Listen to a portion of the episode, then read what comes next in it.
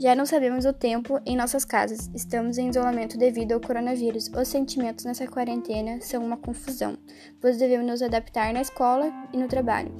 O impacto psicológico da quarentena são para todos.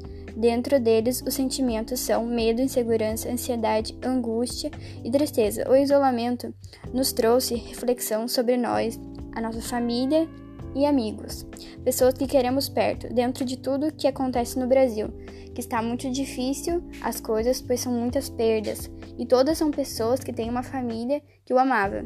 Acredito que os dias estão sendo difíceis para todos, e novamente devemos pensar, antes de tudo, ter consciência em pensar em nos proteger, usar máscaras e lavar as mãos cuidar da família, se adaptar com calma a tudo, tentar não desanimar, ter, ter respeito a todos que perderam alguém.